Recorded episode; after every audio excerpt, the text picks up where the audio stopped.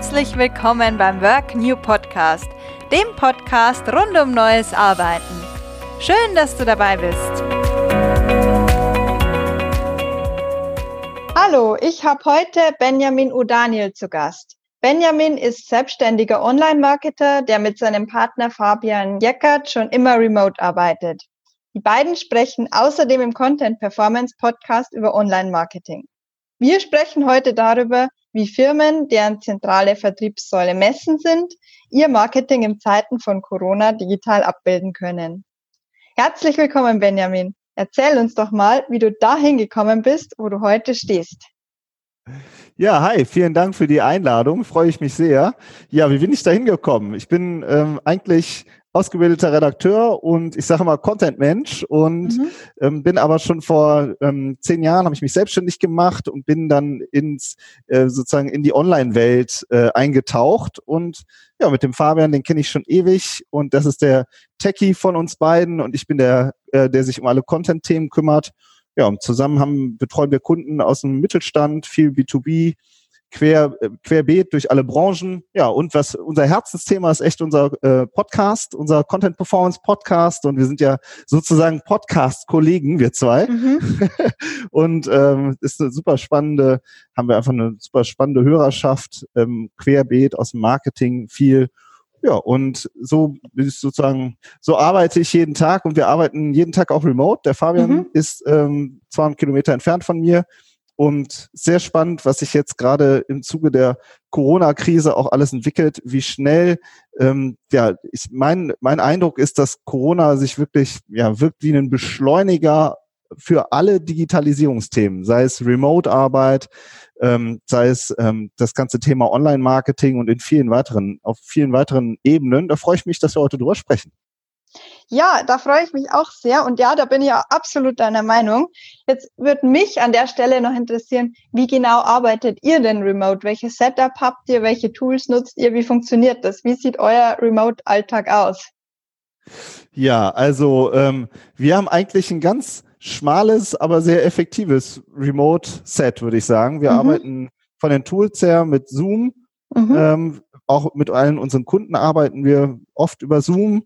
Und ähm, wir haben Slack als Chatprogramm. Das mhm. wird jetzt, das ist ja im Moment sehr prominent. Die Bundesregierung hat gerade äh, über Slack einen Hackathon äh, organisiert mit mehreren äh, Zehntausenden Teilnehmern.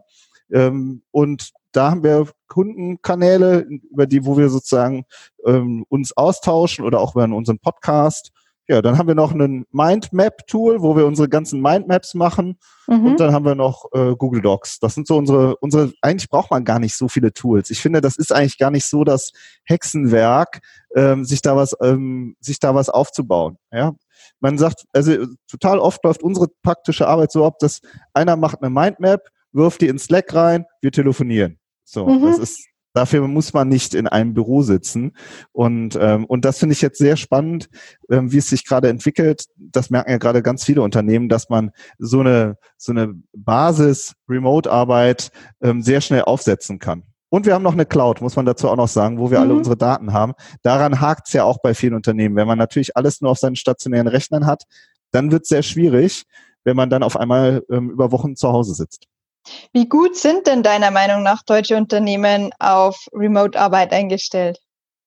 Ja, vielleicht noch mal kurz ab. Wir äh, sprechen ja jetzt hier in Zeiten von Corona. Ich glaube, kurzfristig gibt es erstmal eine ganze Reihe von existenziellen Problemen, mit denen echt viele Unternehmen jetzt gerade kämpfen. Also zum mhm. einen, was die Gesundheit angeht aller Menschen, aber auch äh, viele Unternehmen sind ja gerade damit beschäftigt, ihr wirtschaftliches Überleben zu sichern. Und das, glaube ich, ist auch kurzfristig jetzt erstmal das drängendste Problem. Äh, wenn du pleite bist, kannst du dich auch nicht, äh, kannst du auch nicht mehr remote arbeiten. Und ähm, das ist sozusagen jetzt erstmal das große Thema. Ja? Aber spannend ist jetzt, ähm, wie sich dieses ganze Thema Remote-Arbeit ja generell entwickelt. Und auf deine Frage jetzt nochmal bezogen, ja, wie sind Unternehmen aufgestellt. Es kommt natürlich auch darauf an, wenn du im produzierenden Gewerbe tätig bist, dann mhm. brauchst du immer äh, Leute, die an den Maschinen stehen. Ja, wenn du Bäcker bist oder einen Gastronomiebetrieb hast, dann kannst du nicht sagen, wir arbeiten remote. Ich denke, worüber wir uns äh, unterhalten, das sind die Wissensarbeiter. Das sind die Fachkräfte, die äh, wirklich sowieso am Rechner sitzen und da arbeiten und die könnten theoretisch zu 100 Prozent remote arbeiten. Und das findet ja auch in vielen Unternehmen auch schon statt. Also in den großen Konzernen findet es sowieso statt, ähm, in, bei Mittelständlern auch. Ähm, mein Eindruck ist, es ist ein bisschen wie mit dem äh, ganzen Thema Online-Marketing auch. Bei vielen gibt es so Bruchstücke, so einzelne Bausteine, was man schon mal ausprobiert hat, wo man schon mal so ein bisschen was gemacht hat. Und, ähm, und jetzt stellt sich halt die Frage, wie schnell kann ich daraus mir wirklich ein funktionierendes System zusammensetzen? Ja, und jedes Unternehmen, das da natürlich schon mehr ausprobiert hat, ist da einfach besser aufgestellt. Ja, auf jeden Fall. Und letztlich ist die Remote-Arbeit ja auch eine Art und Weise, wie man jetzt die Wirtschaftlichkeit der Unternehmer noch irgendwie aufrechterhalten kann. Es geht ähm, ja gar nicht anders, ne? Also finde ich auch, ist, das ist auch, finde ich, der Unterschied zu vorher, ja. Also vorher war das vielleicht, ja, wenn dann mal jemand zu Hause arbeiten will oder man sagt, ja, es gibt auch mal welche, die möchten im Homeoffice arbeiten, weil sie vielleicht nicht jede, vielleicht wenigstens mal einen Tag in der Woche nicht im Stau stehen wollen, mhm. ja. Also alle stehen hier jeden Morgen im Stau.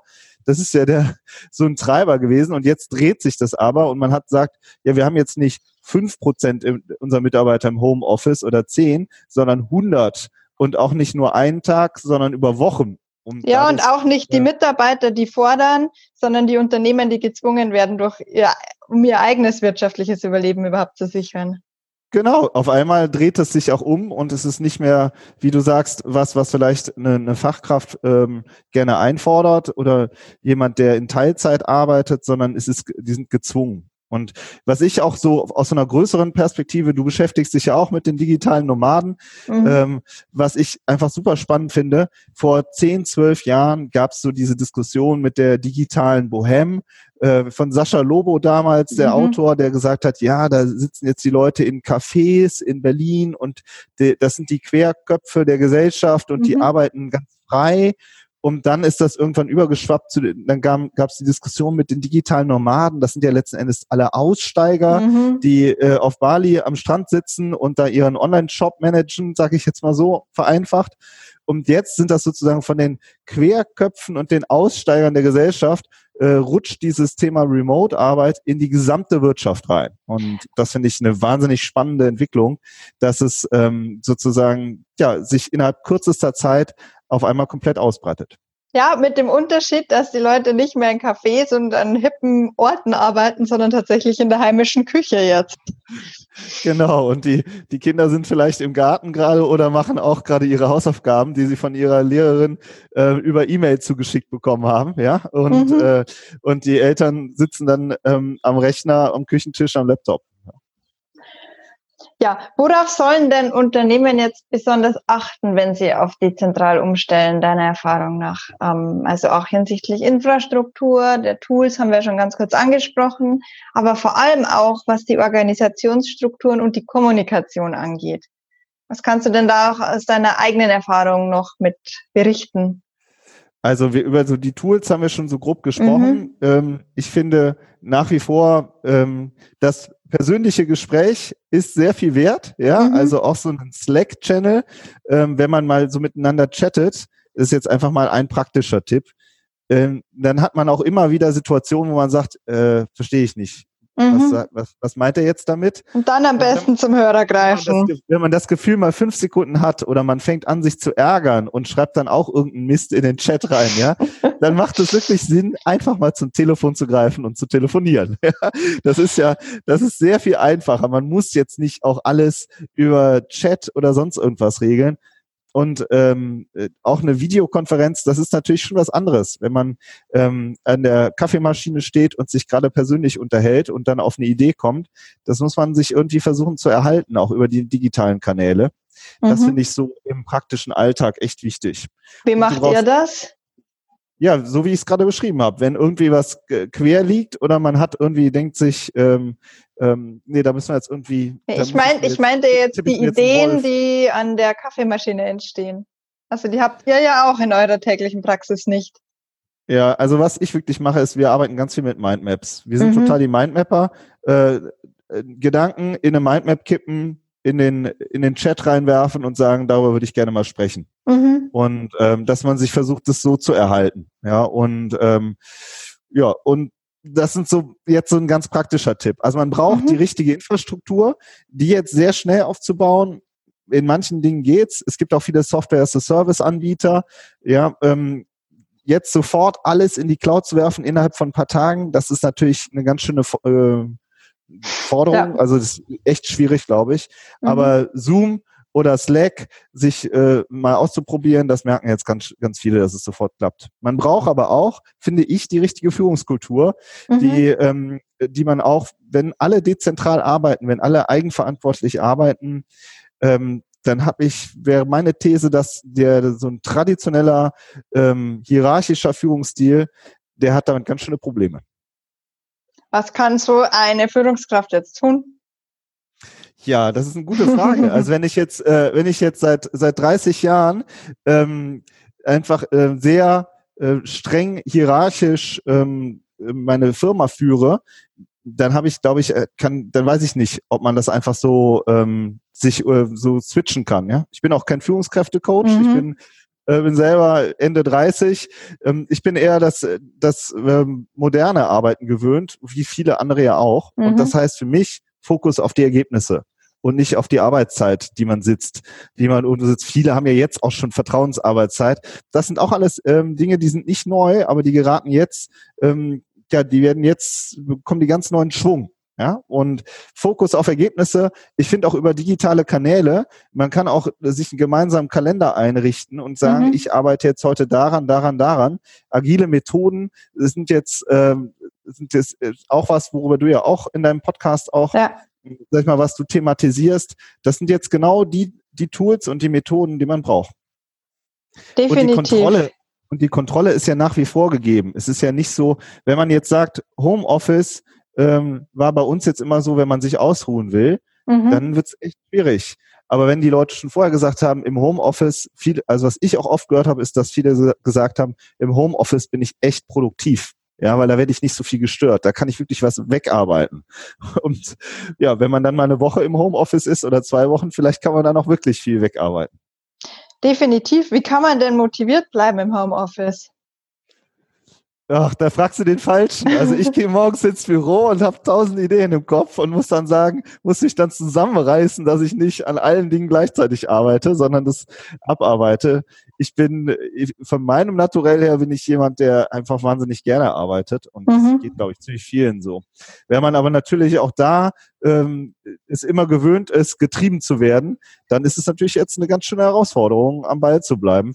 Ähm, vielleicht ist das auch eine Aufgabe von Führungskräften, die ihre Mitarbeiter da richtig zu steuern und richtig zu motivieren. Was ist denn deiner Meinung nach richtig zu steuern? Also was können Führungskräfte da tun?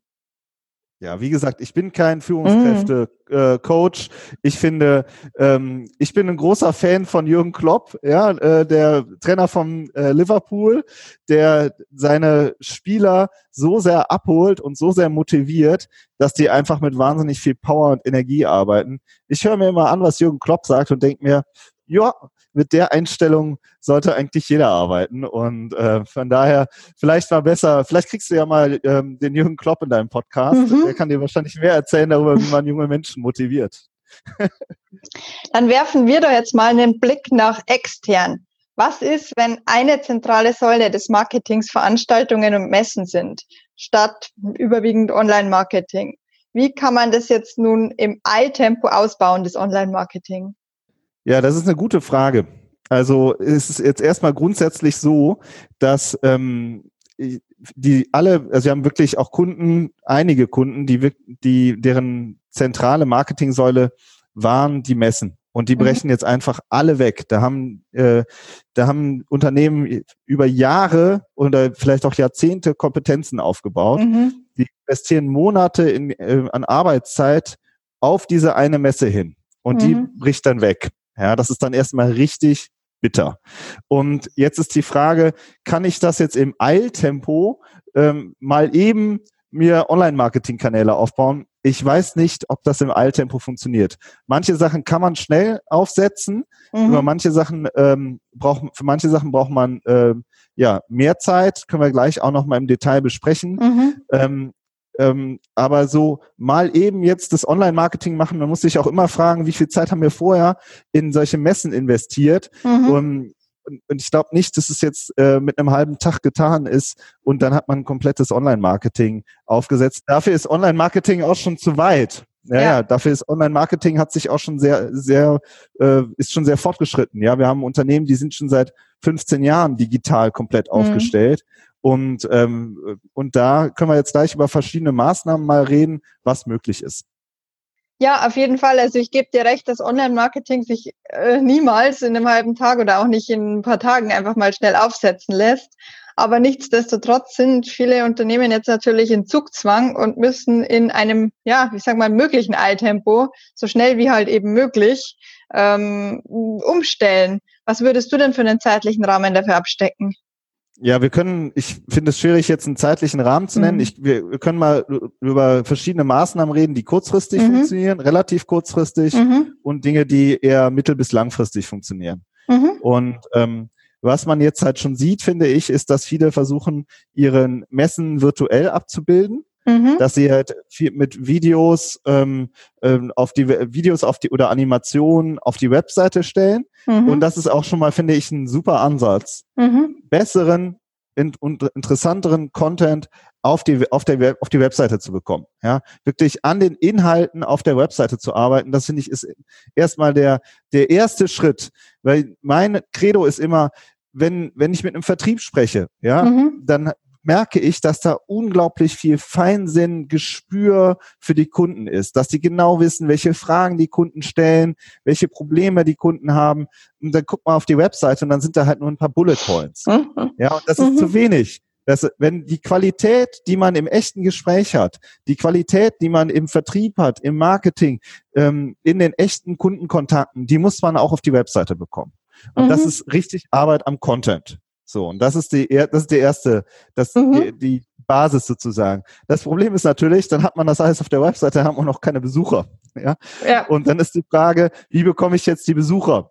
Mhm. Und da gibt es einen kurzfristigen Weg und einen langfristigen Weg. Mhm. Was sind das? Der, Kur der kurzfristige Weg ist, dass ich äh, ganz klassisch Ads schalte. Jetzt mhm. würde ich sagen, nicht äh, eine, ähm, eine klassische Display-Ad bei einem Publisher, dass ich jetzt sage, ich mache jetzt einfach, ich streue jetzt quasi ganz breit, sondern zum Beispiel über Google Ads, ja, mhm. dass ich auf bestimmte Kernbegriffe Anzeigen schalte. Man kann auch überlegen, ob man ähm, auf Social-Plattformen Ads schaltet. LinkedIn beispielsweise ist äh, mhm. wahnsinnig interessant.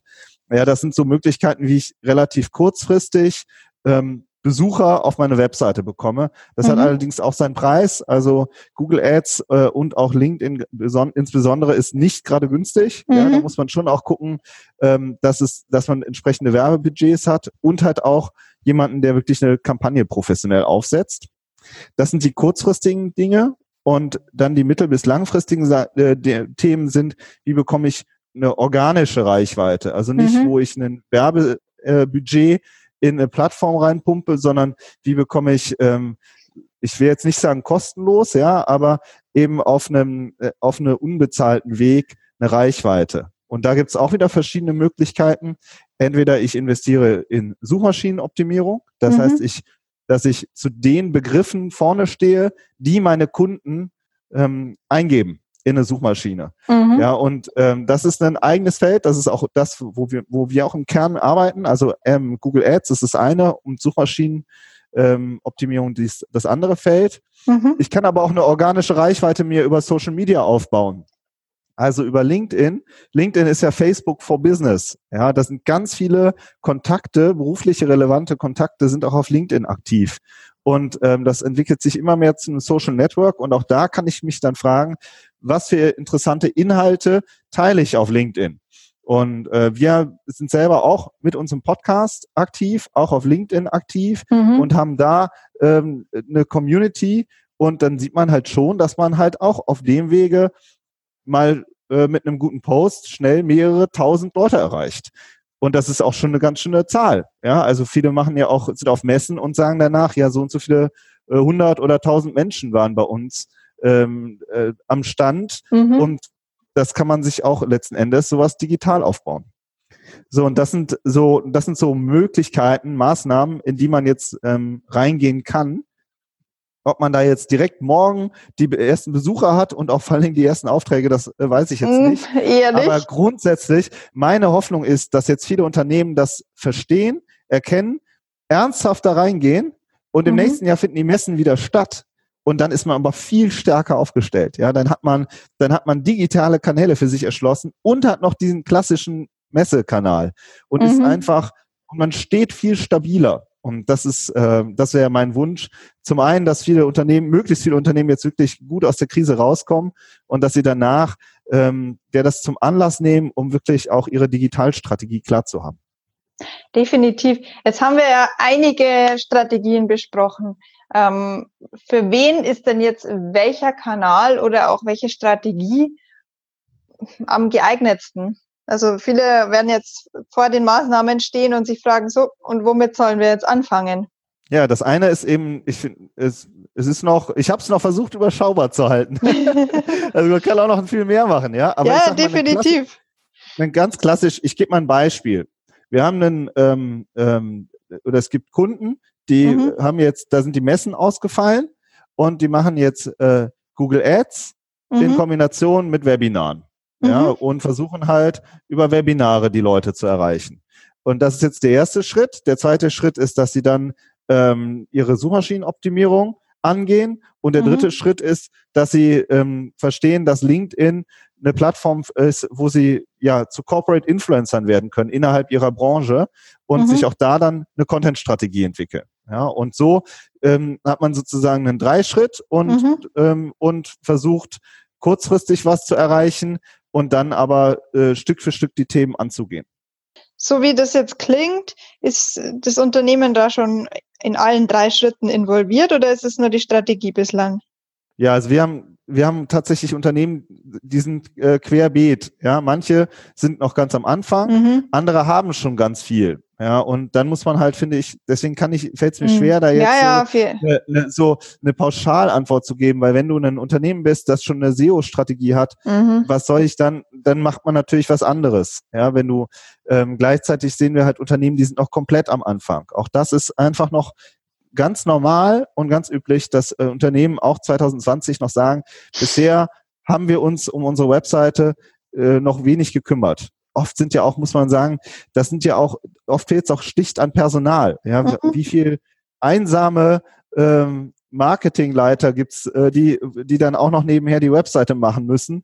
Oder es gibt irgendwie ein paar äh, Online- äh, oder Marketingfachkräfte, die sich dann um alle Kanäle kümmern müssen. Da, da ist auch echt, ähm, das ist auch natürlich noch für ein zusätzliches Problem, dass man mit sehr wenig Personal jetzt sehr schnell was auf die Beine stellen muss. Und finde ich, man auf der einen Seite geht es darum, vielleicht mit einem Dienstleister zusammenzuarbeiten, aber ich will jetzt auch nicht so Eigenwerbung für uns machen. Es gibt ganz viele da draußen, die sind gut. Und mhm. man braucht auch da, finde ich, mittelfristig echt auch gutes eigenes Personal. Also dann zu sagen, wir brauchen einen Content Marketing Manager, bei dem laufen die Fäden zusammen, oder wir brauchen ähm, wir brauchen eine, eine eigene Abteilung, die sich um das Thema SEO, Search und Ads kümmert. Mhm. Also das sind alles Entwicklungen, die wird es jetzt definitiv auch geben. Die gibt's ja immer schon, aber jetzt natürlich als Katalysator durch diese Krise, denke ich mal. Mhm, ja. Auf jeden Fall. Und vielleicht noch ein ja. weiterer Punkt, der, den ich auch wichtig finde, das ist seine Erfolge auch zu monitoren. Das finde ich ist ja ein großer Vorteil im Online-Marketing. Mhm. Ich kann meine Erfolge messen. Ich kann sehen, ob ich im Ranking nach vorne komme. Ich kann sehen, ob ich mehr Besucher habe. Ich kann sehen, wie, aus wie vielen Besuchern gibt, entstehen wie viele Kontaktanfragen. Also man kann wirklich im äh, Online-Marketing viel messen, mhm. wenn man entsprechende Webanalyse aufgesetzt hat und ähm, und da auch für sich ja nicht, es geht jetzt nicht darum, also manche werden erschlagen in unverständlichen Re Reportings. Mhm. Wir versuchen immer eher im persönlichen Gespräch die Kernkennziffern sozusagen herauszuarbeiten und zu sagen, das ist das, worauf es ankommt. Ja. Und Beispiel, wie viel kostet mich ein Lied? Ja, das mhm. sind auch Zahlen, die sind sehr spannend. Die kann man später auch gegen klassische Maßnahmen gegenstellen. Und, äh, und diese Messbarkeit ist ein unglaublicher Vorteil vom Online-Marketing und auch das ähm, kommt eigentlich jedem, äh, jeder Führungskraft aus dem, aus dem Marketing auch entgegen, dass sie auch klar belegen kann, was es bringt. Ja, auf jeden Fall. Ähm, und da haben die Unternehmen auch noch ganz schön viel Arbeit vor sich und ihr vermutlich jetzt auch. Ähm, ja, also es ist, äh, ich, ich muss wirklich sagen, ich bin froh, dass ich jetzt kein, äh, keine Bäckerei habe oder keinen Gastronomiebetrieb. Ähm, ich habe auch Bekannte, ähm, die sind, sage ich mal, in der in diesen klassischen äh, mhm. äh, Branchen und äh, die haben wirklich schlaflose Nächte. Da bin, muss ich sagen, da geht es uns noch gut. Ja. Aber ähm, auch da finde ich, wir haben viele, die wollten das schon, die wollten das auch im Januar angehen oder haben sich im Februar gemeldet und äh, nicht erst jetzt seit der Corona-Krise. Aber klar, jetzt ähm, wird sozusagen das Thema wird größer und mhm. spannender mhm. für alle. Definitiv. Wir sind ja jetzt schon fast am Ende des Gesprächs angelangt.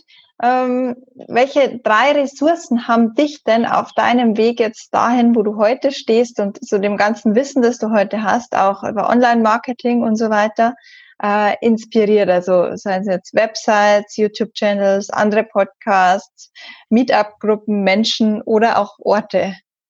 Ja, das ist auch ein großes Feld, ein weites ja. Feld. Ich sag mal so, ähm, viele hacken, ich mache jetzt erstmal generell, äh, mhm. viele hacken ja auf dem Journalismus rum mhm. und ich muss sagen, ich äh, bin ein großer Journalismus-Fan. Man kann ähm, sich, ich finde, jeder sollte eine ordentliche Wochenzeitung, mindestens eine ordentliche Wochenzeitung lesen. Ob mhm. das jetzt die Zeit, der Spiegel oder sonst was ist, ja, das kann sich jeder selbst aussuchen. Ähm, aber äh, einfach größer auch zu sehen, was, ähm, was passiert im, ähm, im kulturellen Bereich, äh, in der Außenpolitik, ein größerer Blick, den finde ich super, super wichtig. Und ich bin, äh, bin und bleibe ein großer Journalismus-Fan, höre jeden Morgen Deutschlandfunk. Und das sind so, das ist so die generelle Bildung. Darüber ziehe ich auch wahnsinnig viel Inspiration. Mhm. Ich lese das Art-Magazin, ja, und denke mhm. mir, ja Mensch, da ist eine Künstlerin aus der Weimarer Republik und die inspiriert mich jetzt morgens, äh, was anders zu machen. Und äh, ich hole auch persönlich viel äh, meiner ähm, Ideen aus ganz anderen Bereichen. Mhm. Was, die, was die berufliche Weiterbildung angeht, bin ich ein großer Fan von Fachpodcasts und auch da sich zwei, drei Podcasts rauspicken und da eintauchen. Wir haben viele ähm, Hörerinnen und Hörer, auch teilweise teilweise erfahrene Führungskräfte, aber auch welche, die sind Anfang 20 und die, die fressen die Folgen weg. Ja, die schreiben mir dann, ich habe jetzt 80 Folgen gehört, ja, und ich denke mir, wow, was? So, weil die halt, die wollen viel wissen und wollen mhm. es verstehen. Und sich da ähm, über Podcasts was zu holen, über Lernprogramme was sich zu holen, das sind ja auch Themen, die jetzt gerade viel entstehen. Ich glaube, da ähm, kann man kann man wahnsinnig ähm, ja weiterkommen, weil das ist im Online-Marketing auf jeden Fall so, ähm, was heute gilt. Ob das nächstes Jahr noch so ist, das mhm. weiß man nicht. Es entwickelt sich so schnell. Äh, Plattformen entwickeln sich unglaublich weiter. Das strategische Wissen bleibt, aber ähm, auch alleine bei der Suchmaschinenoptimierung, wie viele ähm, Änderungen so eine, so eine Plattform wie Google durchführt und dann halt da dabei zu bleiben, das das braucht man einfach. Man kann nicht einmal was lernen und, ähm, und dann war's das. Ich bin selber auch ähm, Dozent an der TH mhm. Köln, habe da junge Online-Redakteure, die ich im Content-Marketing äh, unterrichte und denen sage ich auch mal, ihr ganzes Plattformwissen, das ist in, das ist in drei Jahren sowieso wieder veraltet. Ja. Sie können jetzt lernen, wie sie, äh, welche Kampagnen auf oder welcher Content auf Instagram gut läuft, aber ob es Instagram in drei Jahren noch gibt, das wissen sie nicht. Und äh, das sorgt dann immer für ein bisschen Enttäuschung oder Frust. ja, das heißt, das alles, was wir jetzt lernen, das ist jetzt vergangen wieder oder wie? Nee, es ist die Basis, auf der man dann weiter arbeitet und ähm, schlauer wird.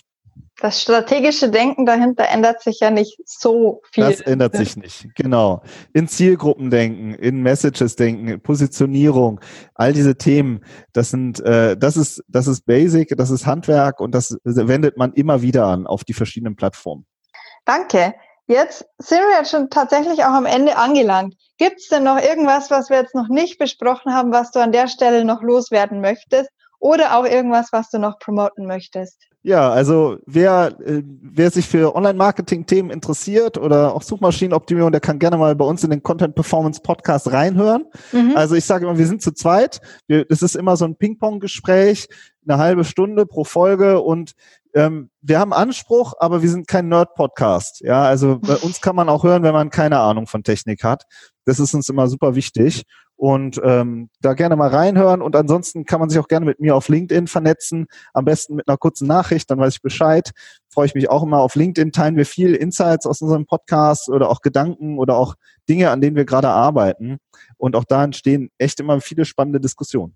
Ja, vielen, vielen Dank, da, äh, Benjamin, für dieses tolle Gespräch und die Einblicke auch in deine Arbeitsweise und in die Erfahrungen, die du jetzt auch in der Umstellung von Messen auf Online-Marketing gemacht hast. Ja, danke schön für die Einladung. Hat mir Spaß gemacht, Christine. Danke. Das war die heutige Folge des Work New Podcasts. Schön, dass du dabei warst. Abonnier den Work New Podcast und sei in zwei Wochen wieder dabei. Ich freue mich auf dich.